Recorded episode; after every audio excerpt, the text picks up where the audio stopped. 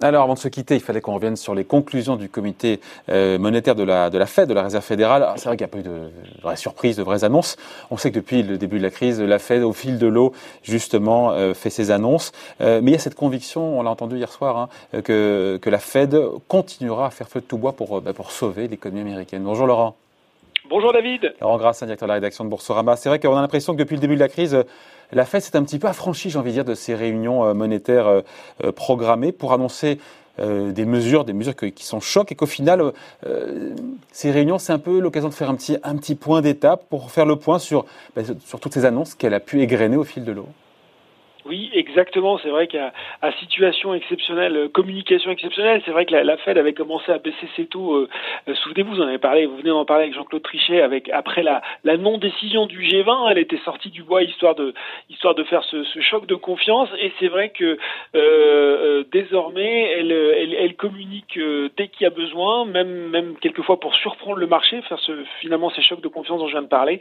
Et les réunions de, de, de politique monétaire sont l'occasion de préciser un petit peu le discours de la Banque centrale américaine. Bon. Il y a eu dans le, il se murmurait, en tout cas, il y a beaucoup d'économistes qui ont mis en avant cette possibilité, comme quoi la Fed pourrait éventuellement elle aussi se mettre à l'heure des taux négatifs comme en Europe. On a eu quelques éléments là-dessus? Oui, alors effectivement, ça c'était, euh, euh, vous savez qu'on est toujours à essayer de voir quel euh, nouveau moyen on pourrait pourrait débloquer en tout cas la Fed pour pour agir sur l'économie. on avait quand même la position de la Banque centrale américaine, elle, elle, est, elle est pas favorable, même pas du tout favorable au taux négatif. Elle avait déjà fait le point en novembre dernier. Alors c'est une éternité, vous allez me dire maintenant novembre dernier, puisqu'elle était déjà pressée à l'époque par Donald Trump de le faire. elle avait expliqué qu'en fait, euh, elle n'était pas du tout favorable à ça, qu'elle doutait de l'efficacité économique des taux euh, négatifs euh, dans les pays qu'il pratiquaient, comme l'Europe ou le Japon.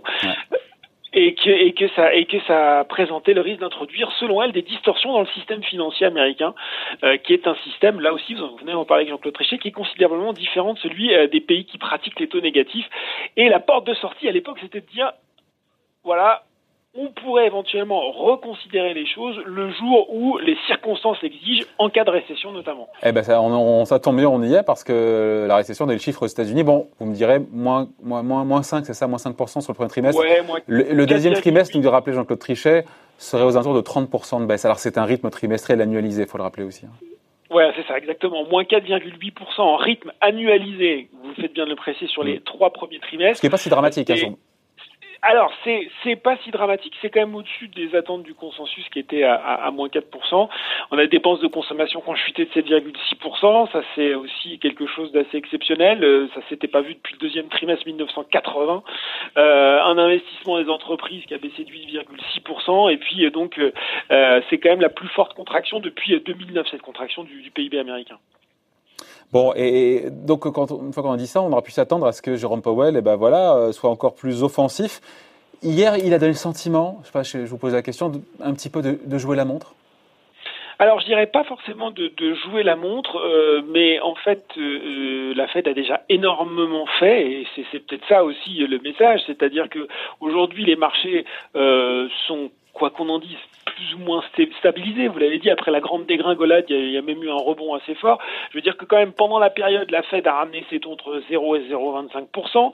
Euh, elle a indiqué... Euh, qu'ils vont rester à ce stade, et c'est là aussi quand même euh, qu'il y a une, petite nouveauté dans le discours, pendant, euh, pendant longtemps, hein, jusqu'à ce qu'elle soit convaincue que l'économie a surmonté les événements récents. Euh, donc on est déjà en train de conjecturer que la politique monétaire pourrait rester identique jusqu'à peut-être la fin 2021 elle a quand même continué à réaffirmer qu'elle allait continuer à acheter à des bons du Trésor, des emprunts immobiliers euh, titrisés.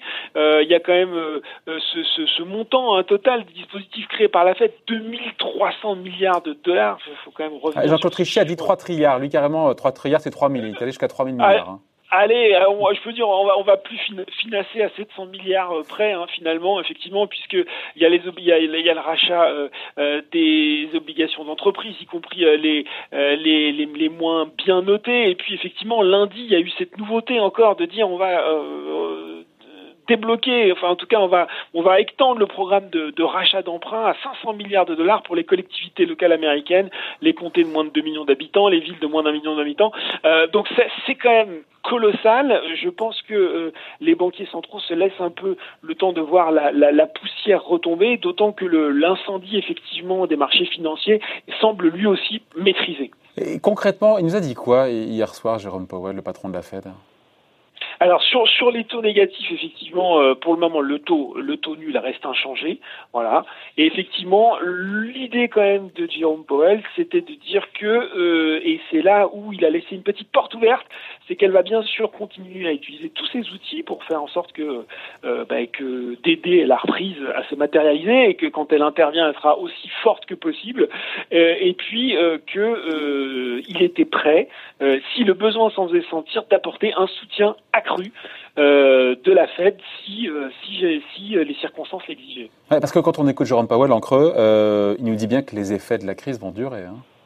Oui, on, parle souvent, David, les différents chefs économistes, experts qui se succèdent sur le plateau d'Ecorama parlent souvent de différents scénarios de la reprise. Est-ce qu'on aura une courbe en V avec une inflexion, une chute très rapide de l'économie, un rebond très rapide, plutôt en U, plutôt en L clairement, euh, la Fed exprime qu'effectivement, euh, le Covid-19 va plomber l'activité à court terme, mais qu'elle fait peser, selon ses propres mots, des risques considérables à moyen terme euh, sur l'économie américaine et que ça pourrait subsister effectivement ces menaces pendant un an encore. Euh, une crise sanitaire qui va peser, selon ses propres termes, lourdement sur l'activité économique, l'emploi, l'inflation et des risques considérables. Hein. Le, vocabulaire est quand même effectivement assez martial pour les perspectives économiques à moyen terme. Euh, et effectivement, on vous parlait de la chute du PIB américain tout à l'heure, euh, même son cloche pour Jérôme Powell qui, qui s'attend à ce que le PIB subisse une contraction à deux chiffres au deuxième trimestre et à ce que le chômage augmente forcément. Donc ça veut dire qu'on est parti pour des mois, des années, enfin je dis ça peut-être des années de politique monétaire euh, ultra stimulante, ultra commandante, ultra généreuse, ultra expansionniste. Exactement, et c'est effectivement c'est ce qu'on commence à lire de part et d'autre. On est en train de se dire que ce dispositif euh, euh, exceptionnel euh, pourrait, en tout cas sur ce qui concerne les taux, moi j'ai vu passer des bah oui finalement des taux qui resteraient inchangés jusqu'à fin fin 2021. c'est drôle aussi David parce qu'on s'interrogeait il y a, y a pas si longtemps sur les outils hum. à disposition des banques centrales et sur le timing de leur politique. On disait les cartouches, il n'y a plus de cartouches. Voilà, alors effectivement on voit qu'on a eu des réponses sur les deux sujets et puis on parle parlait aussi, vous l'avez évoqué avec Jean-Claude Trichet, de la taille du bilan des banques centrales en se disant quand même il était, urgent de redescendre. Et bien voilà, finalement, euh, la Fed aujourd'hui, c'est 6620 milliards de dollars de bilan, montant euh, sans précédent, c'était 4000, 4300 euh, milliards à peu près début mars, et ça pourrait encore monter. Eh. Voilà, et c'est ça, on finit là-dessus, mais quand on écoute Jérôme Powell en creux, peut-être qu'on n'a pas encore tout vu.